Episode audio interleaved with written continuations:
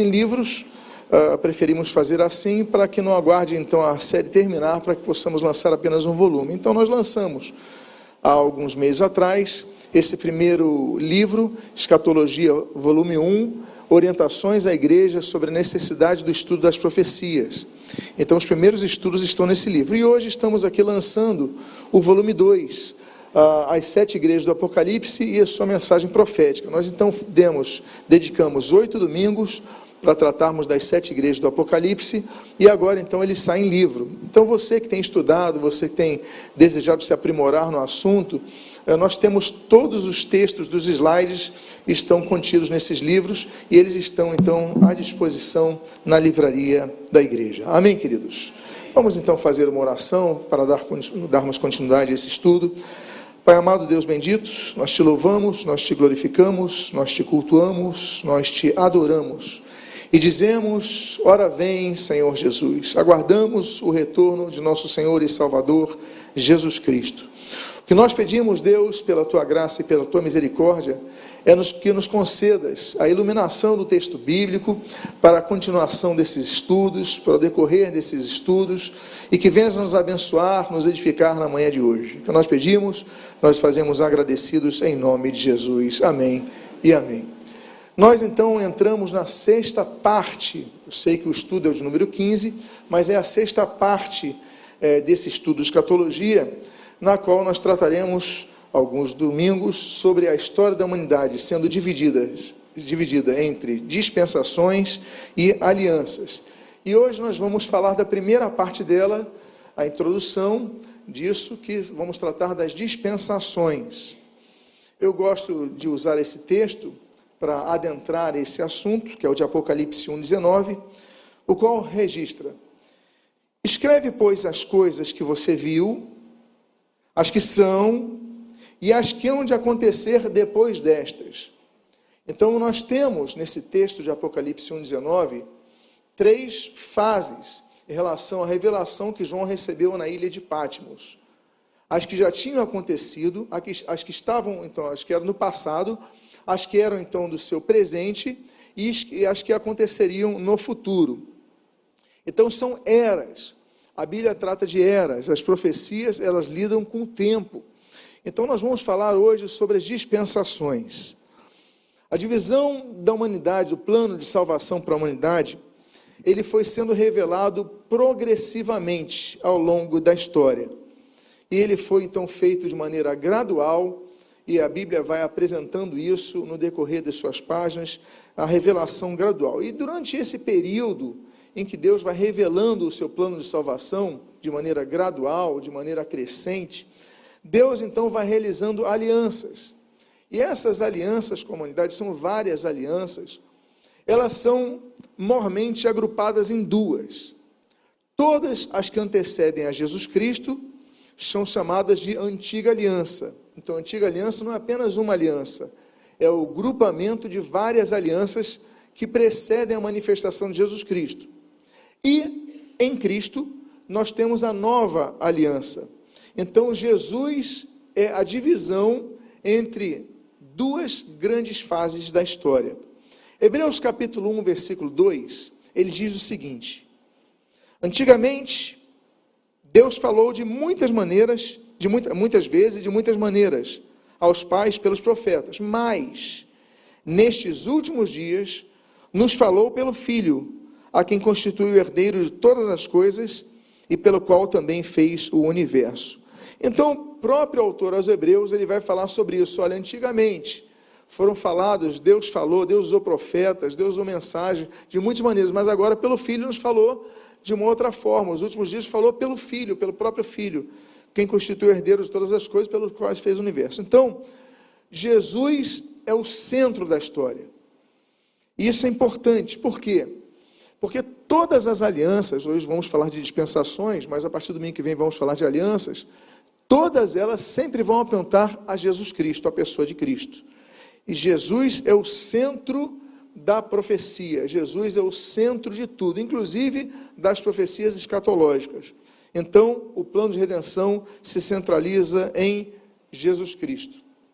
Esses períodos, tanto passado como período presente, com o período futuro, que são divididos em épocas. Estas épocas são chamadas de dispensações.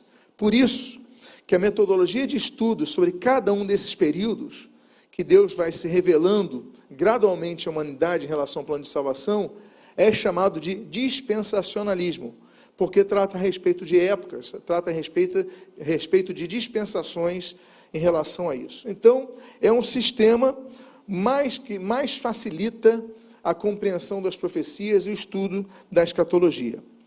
Eu uso esse termo de esse texto de Efésios capítulo 1, versículo 10, que diz assim: de fazer convergir nele na dispensação da plenitude dos tempos todas as coisas, tanto as do céu como da terra. Você vê que eu coloquei o termo no original grego ali, ou seja, na dispensação oikonomia. Esse termo oikonomia é a junção de duas palavras que você pode ver aí. Oikonomia, daí vem o termo economia, significa, vem do termo aqui, oikos, que significa casa, e nomos, lei. Então, o que é economia? É a lei da casa, é a administração da casa. É quando se administra uh, um contexto. Um contexto, no caso da nossa aplicação econômica, pode ser micro, pode ser macro, mas aqui então nós temos uh, o termo original para dispensação. Existem sete menções desse termo na Bíblia. E nas sete menções do termo oeconomia, nós temos três que são traduzidas como administração. E nós temos quatro que são traduzidas como dispensação, ou seja, administração de um tempo. Então nós vamos ver as quatro vezes que o termo oeconomia é traduzido como dispensação, para nós vermos como a Bíblia os menciona. Primeiro, Efésios 3:2, que diz assim: Por esta razão eu, Paulo, o prisioneiro de Cristo Jesus, por amor de vocês, os gentios, se é que vocês ouviram falar a respeito da dispensação da graça de Deus é, me confiada em favor de vocês. Então, a primeira menção do termo dispensação nas traduções é dispensação da graça. O segundo termo, também em Efésios 3, só que no versículo 9, diz: E manifestar a todos qual é a dispensação do mistério que durante tempos passados esteve oculto em Deus, que criou todas as coisas. Falamos sobre isso no domingo passado. O mistério é o que? O plano de Deus envolvendo os gentios com a criação da igreja. Então nós temos a dispensação da graça, um termo para dispensação, nós temos a dispensação do mistério, que envolve então o surgimento da igreja. Nós temos um terceiro termo em Efésios, só que no capítulo 1, versículo 10, que diz assim: de fazer convergir nele na dispensação da plenitude dos tempos, todas as coisas, tanto as do céu como as da terra. Então, nós temos uma terceira menção da palavra dispensação, que, se, que aponta como dispensação da plenitude dos tempos. Nós depois vamos ter um estudo só sobre a plenitude dos tempos. E quarto e última menção do termo dispensação na Bíblia está em Colossenses capítulo 1, no versículo 25 e no versículo 26, que diz assim: De acordo com a dispensação da parte de Deus, para dar pleno cumprimento à palavra de Deus, o mistério que esteve escondido durante séculos e gerações, mas que agora foi manifestado aos seus santos. Então, mais uma vez, apontando a dispensação de Paulo, que é a mesma dispensação nossa, que é a dispensação da igreja, ou seja, o período da igreja, ou seja, a era histórica da igreja.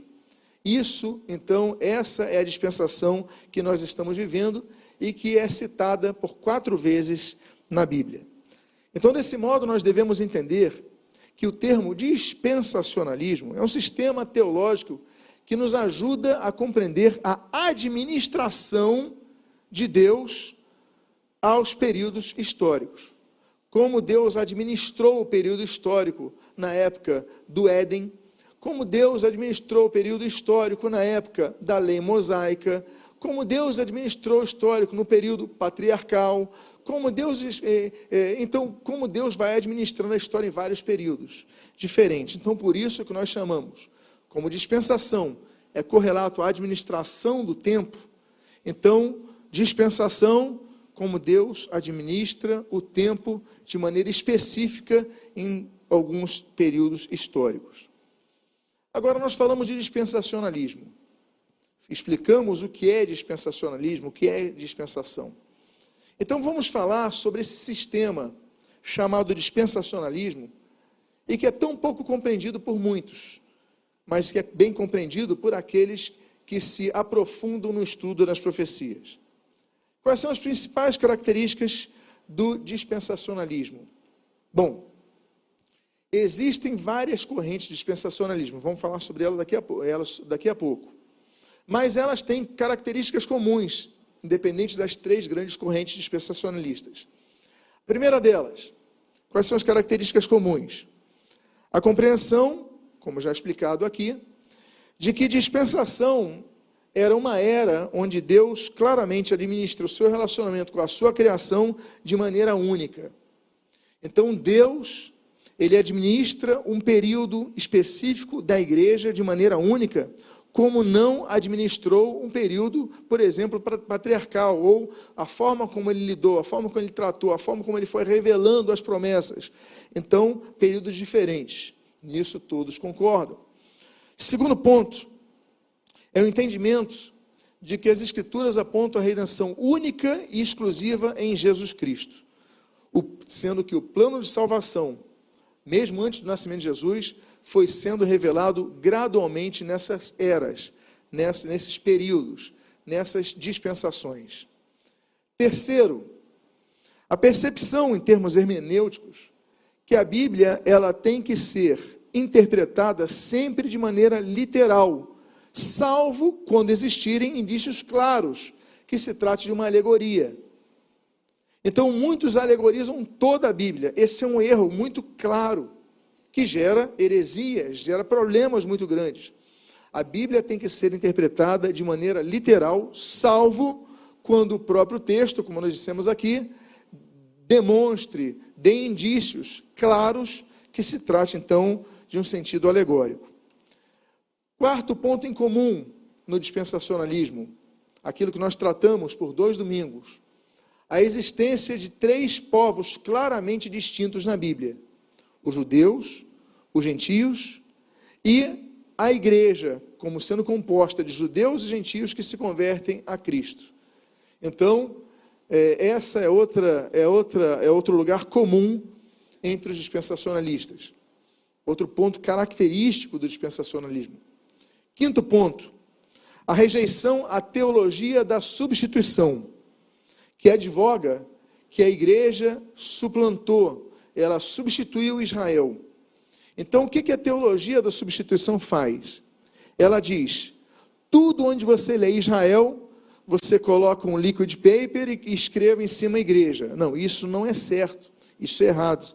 Existem, ainda que existam, profecias é, que possam ter uma dupla aplicação, lembra que nós falamos das profecias de múltipla aplicação? Elas podem se aplicar tanto à igreja como a Israel. Pode ser, que é claro que tem essas profecias, mas nós não podemos deixar de distinguir que existem profecias relacionadas unicamente a Israel, que têm se cumprido ao longo da história, diferentemente da igreja, o que é óbvio, o que é testemunhado por todos nós, como também vão se cumprir de maneira diferente da igreja, contexto diferente.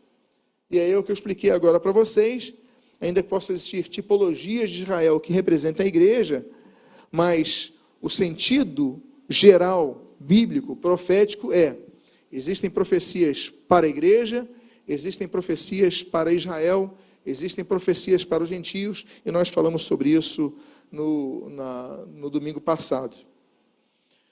Outro ponto, sétimo ponto.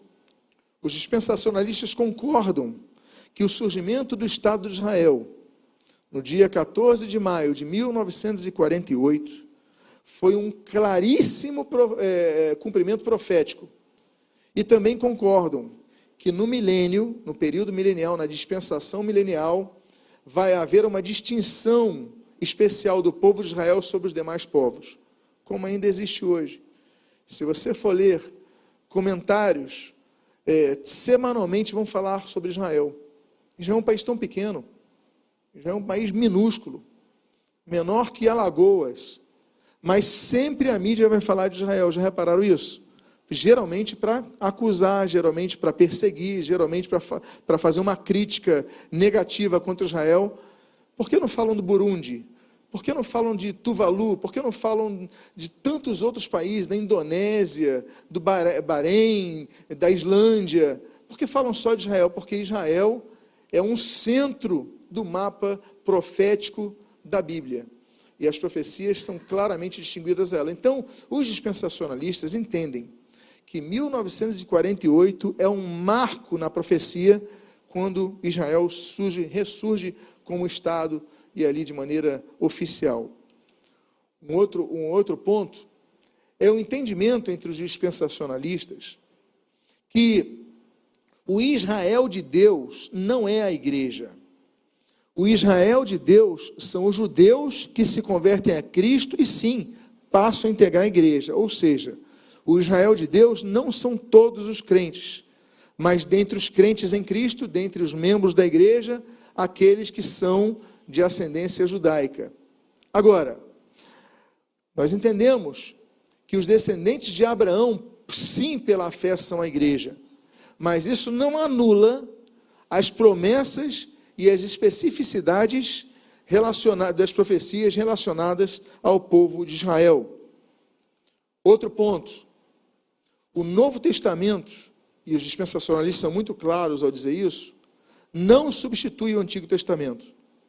Houve vários movimentos na história, os marcionitas, lá no início, é, nós temos o Hitler, quando ele vai criar uma igreja através de Julius Streicher, né, ele vai criar uma igreja germânica, uma igreja teutônica, uma igreja ariana, onde eles rasgam tudo do Antigo Testamento e selecionam textos do Novo e vão substituindo tudo que trata de Israel para fazer uma purificação do Novo Testamento uma revisão da Bíblia, uma reestruturação da Bíblia.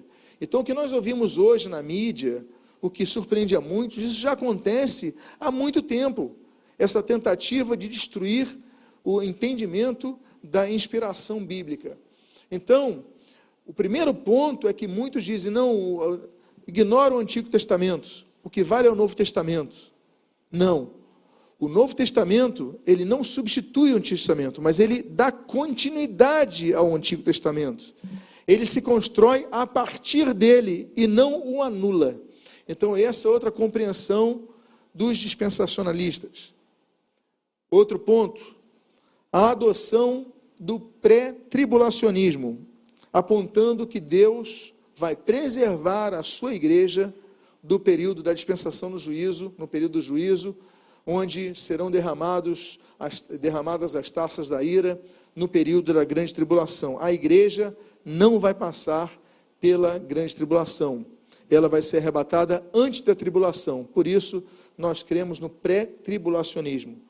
E por fim, a adoção do pré-milenismo, no qual entende que no futuro, depois do arrebatamento da igreja, Cristo voltará com a igreja para reinar fisicamente em terra.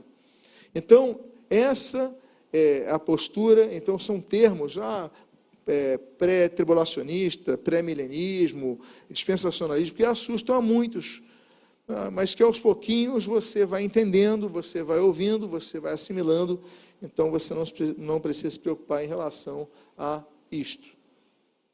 Agora, eu mencionei sobre o fato de existirem três linhas de dispensacionalistas. E as linhas divergem entre números de dispensações. Então existem várias linhas, a saber, existem os, dispensa os tradicionais, os dispensacionalistas tradicionais. Existem os dispensacionalistas revisados, no qual eu me incluo, eu, eu integro aqueles dispensacionalistas que não são tradicionais, mas são revisados, e vou explicando isso ao longo do estudo, desse estudo de hoje. E nós temos os, os um movimento mais recente, dos anos 90, os, os dispensacionalistas progressistas, progressivos. Bom, essas três linhas, elas têm divergências em relação ao número de dispensações, mas isso não é importante. Importante é compreendermos que Deus, ele trabalhou, Deus administrou a história de maneiras distintas ao longo de épocas, ao longo de dispensações. E também é importante dizer que não se trata de uma linha denominacional. Então, o dispensacionalismo é uma linha que eu particularmente sigo, sempre segui em minha vida e, pelo que eu tenho estudado, vejo como a mais coerente em relação ao entendimento, estudo e aprofundamento da escatologia. Bom, nós falamos de três movimentos. Falamos, vamos falar então sobre os tradicionais, os dispensacionalistas tradicionais, que é, por exemplo, uma das linhas mais adotadas no Brasil, nos Estados Unidos, no mundo evangélico em si. É, então, nós temos ah, alguns nomes, mas que se baseiam principalmente em duas figuras históricas, em três. Darby, nós temos ah, Scofield e nós temos o, o. Então, nós temos essas três linhas, essas linhas que se baseiam nos três, John Nelson Darby, Cyrus Ingerson Scofield, principalmente esses dois, e eu digo a vocês, eu respeito profundamente, aprendi e cresci com base nelas. Agora, eu me volto mais à linha revisada de teólogos como Michael Vleck, que, cuja leitura eu indico, e dele cito um pensamento que diz o seguinte: ele escreve isso em Dispensacionalismo, Crenças Essenciais e Mitos Comuns. Tem muito mitos sobre dispensacionalismo. Ele diz assim: Eu não creio que a hermenêutica literal, que como nós explicamos aqui, nós cremos na literalidade da Bíblia, mas eu não creio que a hermenêutica literal obrigue a acreditar que as árvores literalmente baterão palmas, como nós lemos em Isaías 55, 12. Do mesmo modo, não vejo cada terremoto ou cada desastre natural como cumprimento de profecias bíblicas. Ou seja, não, não parte para aquele exagero. Eu creio que a restauração do Estado de Israel em 1948 é teologicamente significativa, mas não tenho datas fixas relativas à volta de Cristo. Então, essa é uma linha revisada. Então, os detratores do dispensacionalismo dizem o seguinte: não, vocês seguem Darby. Não, eles, eles não estudam para dizer isso. Porque Darby, meados do século XIX, é muito posterior ao, a, a, ao entendimento das dispensações que já era estudado ao longo dos séculos. É uma linha muito mais antiga, que permeou o período patrístico, que é, esteve no período é, medieval, que esteve no período moderno, que esteve nos séculos 16, 17, então 18. Então nós temos a citação do Dr. William Watson no livro que ele escreve chamado Dispensacionalismo antes de Darby. Ele diz o seguinte: para os que acreditam que dispensacionalismo começou com Darby, ele diz o seguinte: muito pouco do que John Nelson Darby escreveu em meados do século XIX era novo. E ele faz uma tese, ele faz um estudo, ele escreve um livro magnífico a respeito disso, que eu recomendo a leitura. Então, não entre no argumento de quem diz, não, dispensacionalismo começou com Darby. Não, começou, sempre existiu, começou muito antes. Então, vamos conhecer um pouco dessa, dos precursores do dispensacionalismo. São, que são muito antigos, muito anteriores ao século XVIII. É, Justino Mártir, já no século II, por volta de 165 depois de Cristo, ele divide a humanidade em cinco partes.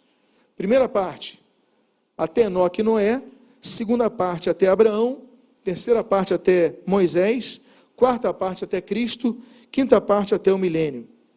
Pouco depois, Clemente de Alessandria dividiu em seis partes a humanidade. O relacionamento, a revelação progressiva de Deus, em seis partes distintas.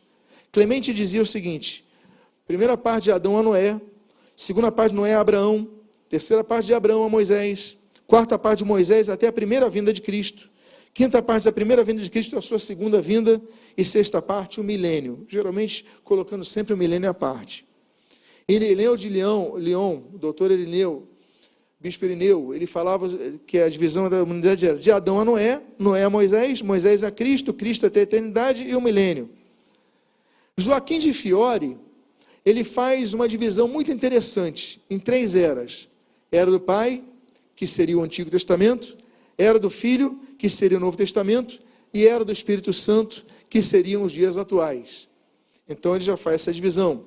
Robert Ponte, já estou no século XVI, final do século XVI, início do século XVII, Adão a Noé, Noé a Abraão, Abraão a Davi, Davi até o cativeiro babilônico, do cativeiro a Cristo, de Cristo ao fim do mundo. William Gouge, no século XVII, era membro da Assembleia de Westminster. E ele divide a humanidade também em seis partes. Então você está vendo que não existe um sistema que alguns dividiram em três, outros dividem em cinco, outros dividem em seis. Eu divido em nove. Eh, Scofield dividiu em sete.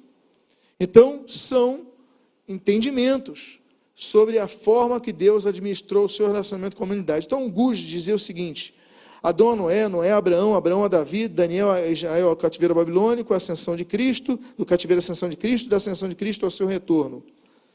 William Grotius, que vai, vai ser um dos nomes, grandes nomes do direito internacional, ele vai falar, vai dividir em três: promessa, lei e evangelho uh, William Cave. Eu sublinhei esse desenho, eu sublinhei aqui esse, esse, essa capa do livro dele, porque ele escreve literalmente o termo dispensações. Diz assim: discurso sobre as três grandes dispensações. Ele divide na patriarcal, de Adão a Moisés, mosaica, da lei até Cristo, e evangélica, de Cristo até o final dos tempos. Isso já no século XVII. Pastor dos huguenotes franceses exilados na Holanda, Pierre Jourier. Adão, Abraão, Abraão, Moisés, Moisés, Jesus, Jesus, surgimento do anticristo, do surgimento do anticristo até a plenitude de seu governo, da plenitude de seu governo até a sua destruição, do anticristo, e de sua ruína até o fim do mundo. Então ele já trata muito da questão escatológica. Outro que cita o termo das dispensações no seu estudo é John Edwards. Ele diz: uma história completa ou pesquisa sobre todas as dispensações e métodos da religião, e ele então distribui em sete dispensações. Morgan Edwards faz em sete dispensações. E se você olhar essa da Morgan, que eu não consegui a imagem dele, Edwards, ele coloca essa dispensação muito parecida com Darby. Ele coloca Éden, a dispensação do, Éden, a dispensação do pecado, a dispensação de Noé, a dispensação de Abraão, a dispensação da lei, a dispensação da graça, a dispensação do milênio. James McKnight, já no final do século XVIII, ele diz assim: patriarcal, lei e graça. Isaac Watts, inocência, Adão até depois da queda, noaica, abraâmica, mosaica e Cristo. Pierre Porret. Pierre Porret, ele faz a divisão da história como se fosse o crescimento de uma pessoa. Olha só como ele é didático. Ele coloca em sete dispensações, e ele diz: Nós temos a dispensação da primeira infância, que é terminado no dilúvio. Nós temos a dispensação da infância, que é terminada em Moisés. Temos a dispensação da adolescência e infância posterior, que é terminada em Malaquias, aí encerra o Antigo Testamento. Temos a dispensação da juventude, que é terminada em Cristo. Temos a dispensação da fase adulta, que aponta a maioridade da igreja. Temos a dispensação da velhice, que seria a decadência da igreja, seria a última hora da igreja, o período de Laodiceia da igreja. E temos o período da restauração de todas as coisas que apontam ao milênio.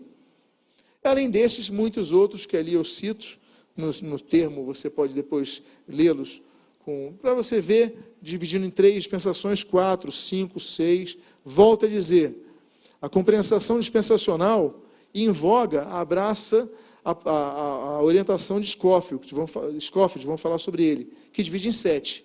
Eu divido em nove, outros dividem em cinco. Isso não importa em si. O que importa é a compreensão dessa forma de Deus se relacionar com a humanidade. Como é que foi o início desse dispensacionalismo na visão tradicional? Ele começa no século XIX e ele vai até meados de 1950. Depois de 1950, depois da criação do Estado de Israel, 1948, começa a haver um reestudo disso. Mas até aquele período, de 1950, 1948, criação do Estado de Israel, nós temos então uma linha tradicional, que ela é principalmente advogada por esse homem que está aí, John Nelson Darby.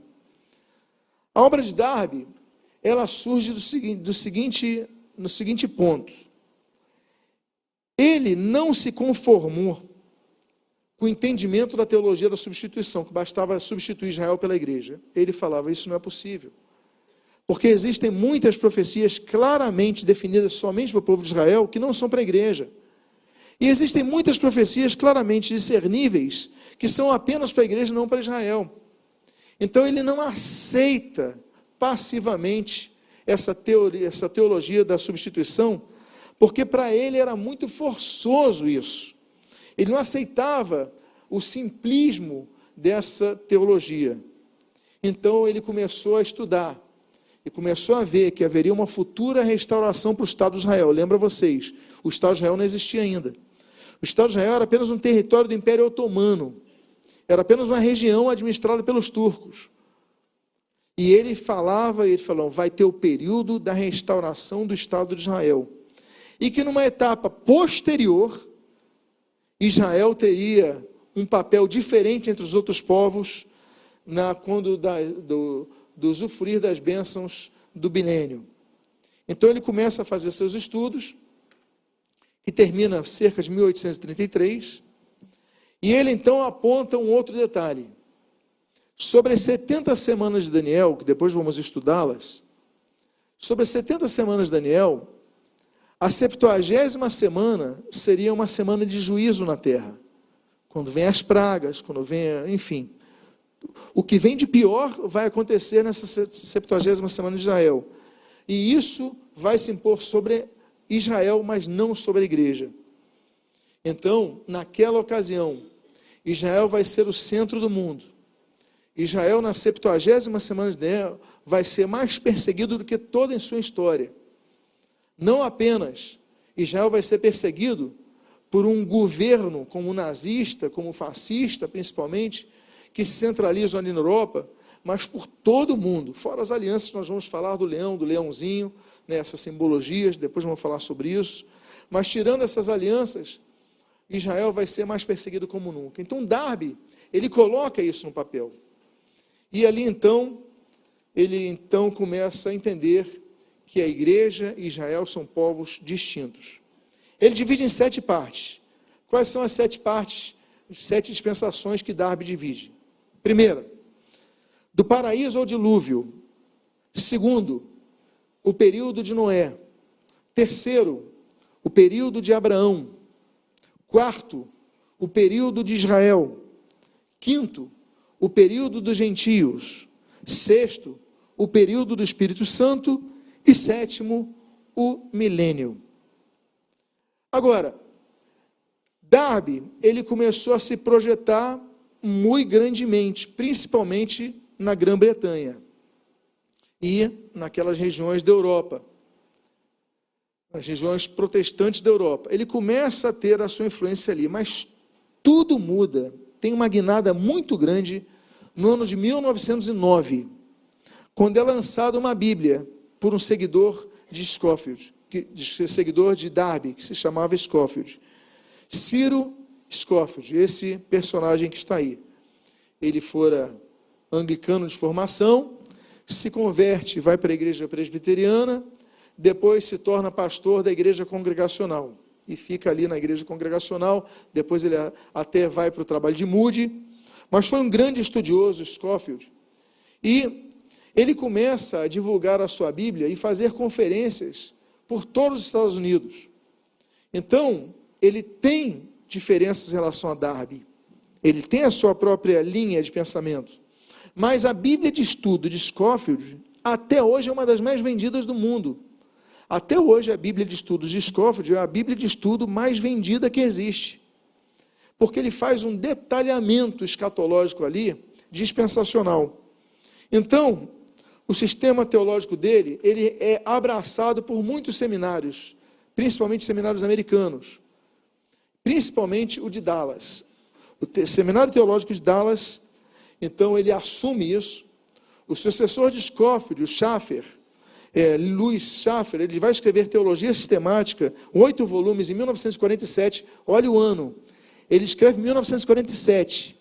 O Estado de Israel surge em 1948. Olha que coisa. E a divisão dispensacional que ele dá é, por exemplo, a que as Assembleias de Deus adotam. E a maioria das igrejas batistas também adotam, que são baseados na Bíblia de Scofield. Ele divide era da inocência, era da consciência, era do governo humano, era da promessa, era da lei, era da graça e era do, do, do milênio, ou seja, ou dispensação da lei, da graça, do milênio, enfim, como você prefira colocar aí. Então, essa tela que você está vendo é a tela que representa a maioria dos que se dedicam no estudo de escatologia, a crença da maioria dos que se dedicam ao estudo de escatologia, dos pensacionalistas, eles creem dessa forma de visão da humanidade. Então, muitos dos dispensacionalistas tradicionais, entretanto, criam que havia duas alianças, uma para com Israel e uma para com a igreja. Assim também como os tradicionais, e aí eu, começo a colocar meu ponto de divergência, respeitoso. É, mas, assim como, por exemplo, eles têm uma, fazem uma distinção, no meu entendimento, que não é completa, em relação ao reino de Deus e reino dos céus. Depois nós vamos ter um estudo só sobre isso, reino de Deus e reino dos céus. Além de interpretaram, interpretar o sermão do monte com uma perspectiva unicamente do reino futuro. E aí os que são abraço revisado, eles pensam um pouco diferente. O que, que pensam então os dispensacionalistas revisados, ou o dispensacionalismo revisado? Entre a década surge Israel, 1948. Os estudiosos da, da, profecia, eles então veem a cumprimento daquela profecia e começam a reestudar ah, é, com grande, com grande é, empenho todas as profecias relacionadas a Israel. E aí, então, nessa revisão do dispensacionalismo, daí vem o termo revisado. Nós temos grandes nomes. Eu coloco aí John Walford, é, Walford temos Dwight Pentecost, temos Charles Riley, Charles Feinberg, Alva McLean, Vin Malgo, uh, uh, Reinhold uh, Fraser e tantos outros. Existem muitos dessa linha revisada. E quais são as principais características que distinguem os revisados dos tradicionais? Em primeiro lugar, uma menor distinção entre Israel e a igreja quanto a seu papel eterno, ainda então entendendo que a igreja é o único povo no futuro, ainda que entendamos que papel vai ter, o Israel vai ter um papel diferente durante o milênio. Em segundo lugar, uma flexibilidade na compreensão do simbolismo apresentado em algumas profecias, como no caso do templo de Ezequiel e nos sacrifícios do milênio. Terceiro ponto, que divergem respeitosamente os revisados dos tradicionais, a interpretação de que o Sermão do Monte não se limita a uma aplicação do reino futuro, ou seja, para o período milenial, mas também é válido com o princípio de ética do reino experimentado no seu aspecto presente. Então, o sermão do monte que Jesus uh, participa ali, Mateus capítulo 5, 6 e 7, ele não é apenas uma profecia sobre o futuro, mas é uma base ética para o reino de hoje. Quarto ponto: não existem duas alianças, mas elas se, se, se completam e se unificam numa só através de Cristo, ainda que essas profecias em relação à antiga aliança e à nova aliança, elas possam, a nova aliança, por exemplo, tem o seu cumprimento em épocas diferentes. Quinto ponto, e, e último, uma flexibilidade na interpretação da quantidade de dispensações. Então, há uma flexibilidade. Não são apenas sete, alguns entendem que são oito, outros entendem que são nove, outros entendem que são dez. Então, outros dividem em quatro. Enfim, então tem uma flexibilidade. Como é que são organizadas as dispensações? Então, sobre as nove fases que o dispensacionalismo revisado, que é a base do estudo que nós temos dado aqui aos domingos de manhã, ela, ela avança, ela trata, em primeiro lugar, dispensação da inocência, período do Éden antes do pecado. Dispensação da consciência, período pós-pecado, encerramento do Éden. Terceiro, dispensação do governo humano, onde nós temos, por exemplo, ali a aliança noaica, a aliança com Noé. Quarto ponto, a dispensação patriarcal, quarta dispensação, a patriarcal. Quinta dispensação, a dispensação da lei. A lei é dada a Moisés, é uma nova etapa, são novas regras, uma agora sempre apontando para a salvação em Cristo. Sexta dispensação, a dispensação em Cristo, a dispensação que vivemos hoje, a dispensação da graça ou dispensação da igreja. A sétima dispensação, assim que a igreja sobe ao arrebatamento, no arrebatamento, a dispensação do juízo sobre a terra. Oitava dispensação, a dispensação do milênio. E a nona dispensação, última, a dispensação do estado final e eterno. Então nós temos esse quadro que nós vamos usar no decorrer dos estudos sobre dispensações e alianças. Então, todas elas, é, inocência, consciência, governo humano, patriarcal, lei, graça, que é a que vivemos nos dias atuais até o retorno de Jesus, juízo, milênio e estado final e eterno. Ok? Bom, para falarmos de dispensação, nós temos que falar de termos gregos, para nós entendermos quando que as dispensações acontecem, a dispensação da graça aconteceu. E nós então já usamos um termo aqui, lembra que eu falei de oikonomia, que é parecido com economia, que significa oikos, casa, nomos, lei, leis da casa, administração da casa, ok? Então, oikonomia. Mas nós temos dois termos muito importantes para nós entendermos aqui: aion e cosmos. Eu creio que cosmos a maioria já possa perceber e ter uma noção. Isso vai nos ajudar muito. Bom, a presente dispensação na Bíblia, ela também é chamada do presente século. Só que quando Paulo escreve o presente século, ora, século é um período de tempo composto por quantos anos? 100 anos. Então, nós, muitos contabilizavam 100 anos a partir de Cristo, 100 anos, mas isso não acontece. Por quê? Por causa da compreensão do termo grego que foi traduzido por século. O termo grego traduzido por século é aion, que tem uma abrangência indefinida quanto ao tempo. Então, quando se coloca presente século, não está falando dos 100 anos que nos envolvem, não. Está falando de um período indefinido. Por isso que as traduções da Bíblia, as comissões de tradutores da Bíblia, divergem entre si na tradução de alguns termos. Eu vou dar um exemplo de Romanos 12, versículo 2. Por exemplo, a ARA, que é a Almeida Revista e Atualizada, que é a Bíblia mais, é a, a tradução da Bíblia mais popular que existe nos meios não pentecostais, é a ARA. Então, que geralmente batistas, presbiterianos, metodistas, luteranos, eles usavam até a nova Almeida atualizada, era ara. O que, que diz essa tradução? E não vos conformeis com este século. O termo é aion. Agora veja que a arque, que é adotada pelas Assembleias de Deus e por geralmente todas as igrejas oriundas das Assembleias de Deus, que formam a maioria das igrejas pentecostais do Brasil, elas usam a ARC, que é Almeida, Revista e Corrigida. Olha como eles traduzem. Em vez de colocarem não vos conformeis com esse século, eles pegam a palavra ion e colocam não vos conformeis com este mundo. Já outra palavra. Mas o que, que eles queriam dizer com este mundo?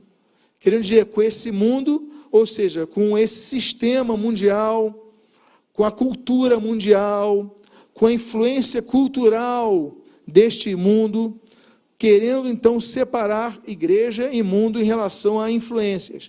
Então eles dizem: não se conformem com este mundo, mas o termo continua sendo aion. Aí nós temos uma terceira tradução que surge em 1900 e que é a que nós adotamos, a Nova Almeida atualizada, que é uma tradução excelente, mas olha a tradução deles.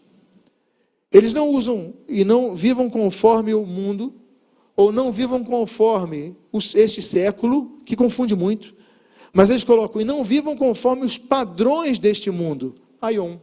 Pronto. Então essa tradução, ela dá uma interpretação mais compreensível em relação ao que queria dizer o Aion, ou seja, aos padrões deste mundo, deste mundo que não tem a Cristo. Não se conformem com isso. Então, esse Aion aponta a um período indefinido e as suas idiosincrasias, as suas características, os seus é, ó tempora, ó mores, né? então as suas, os seus, as suas, uh, as culturas de suas épocas, não se moldem a isso, não se conformem com isso, para que você experimente a boa, perfeita, agradável vontade de Deus. Então, eles queriam dizer sobre o mundo greco-romano, distinguindo nesse sentido. Então, nós aprendemos sobre Aion, nós aprendemos sobre oikonomos, economia.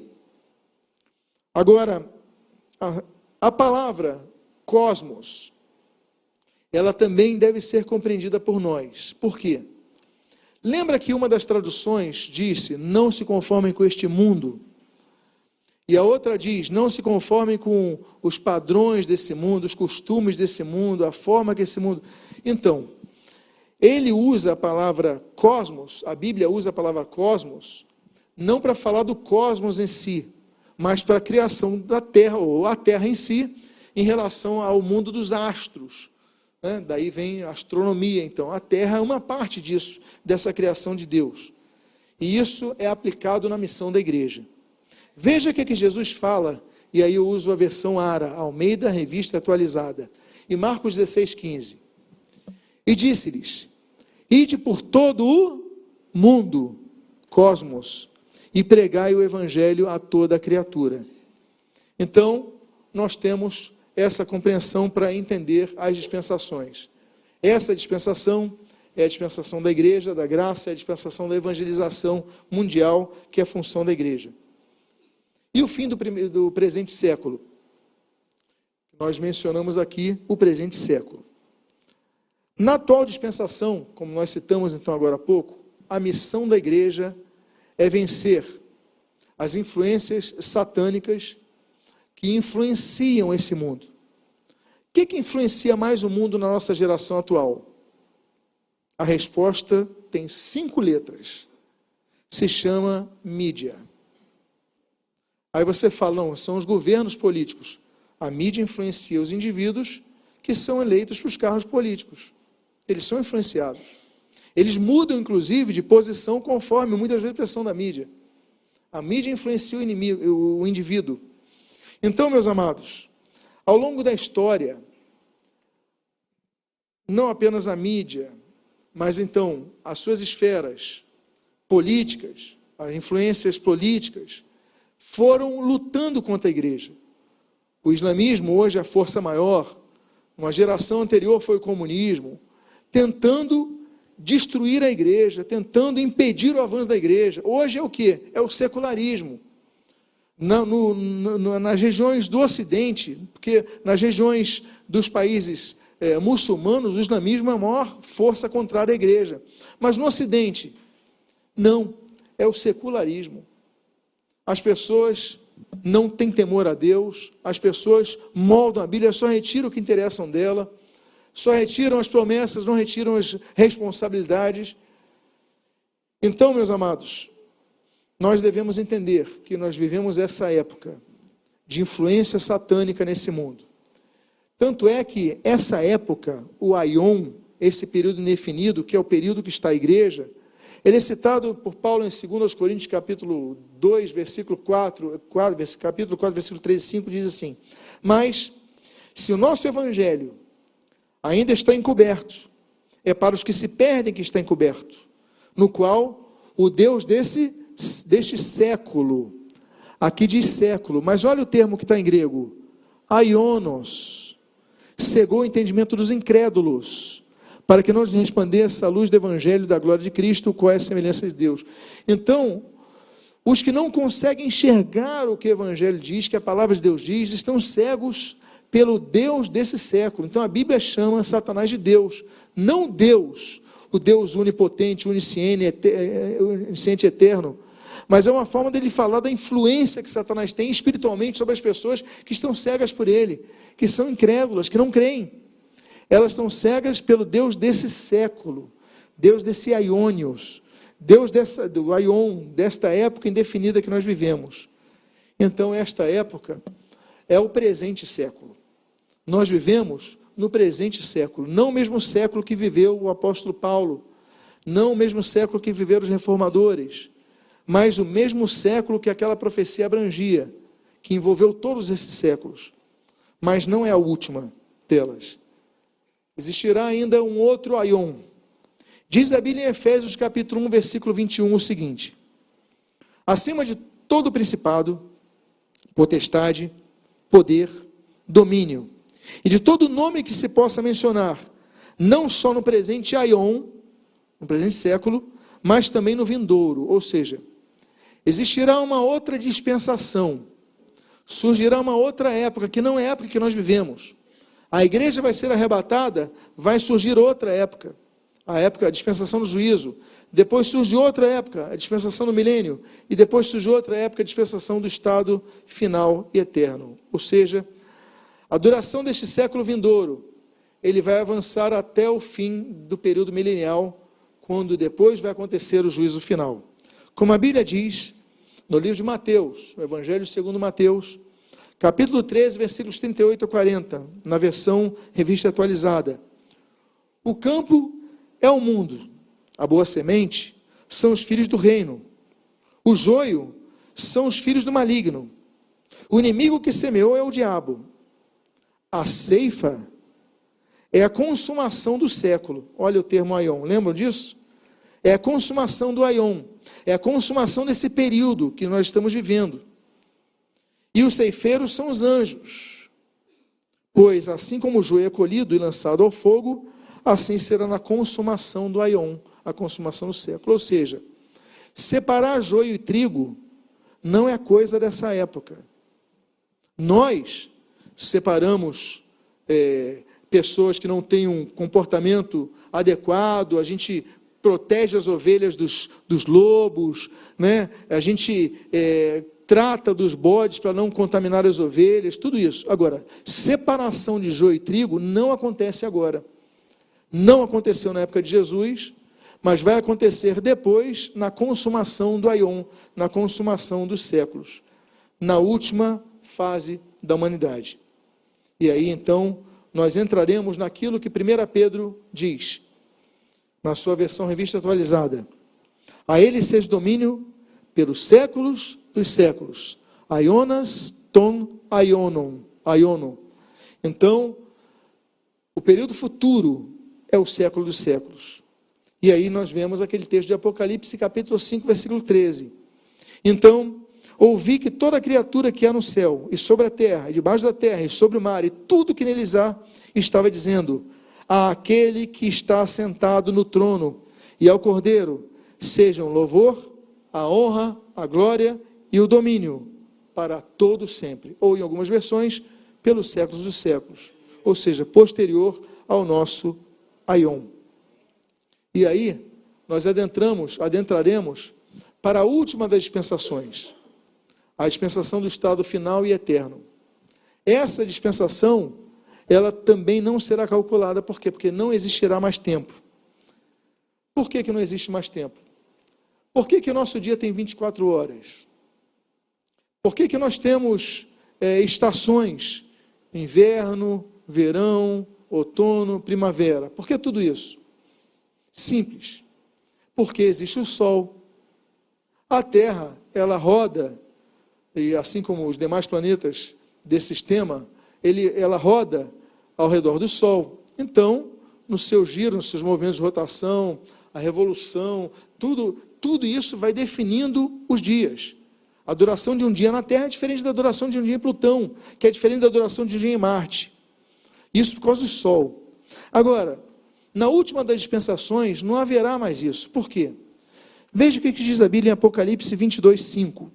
Então, já não haverá noite E não precisarão de luz de lamparina, nem da luz do sol, porque o Senhor Deus brilhará sobre eles e reinarão para todo o sempre.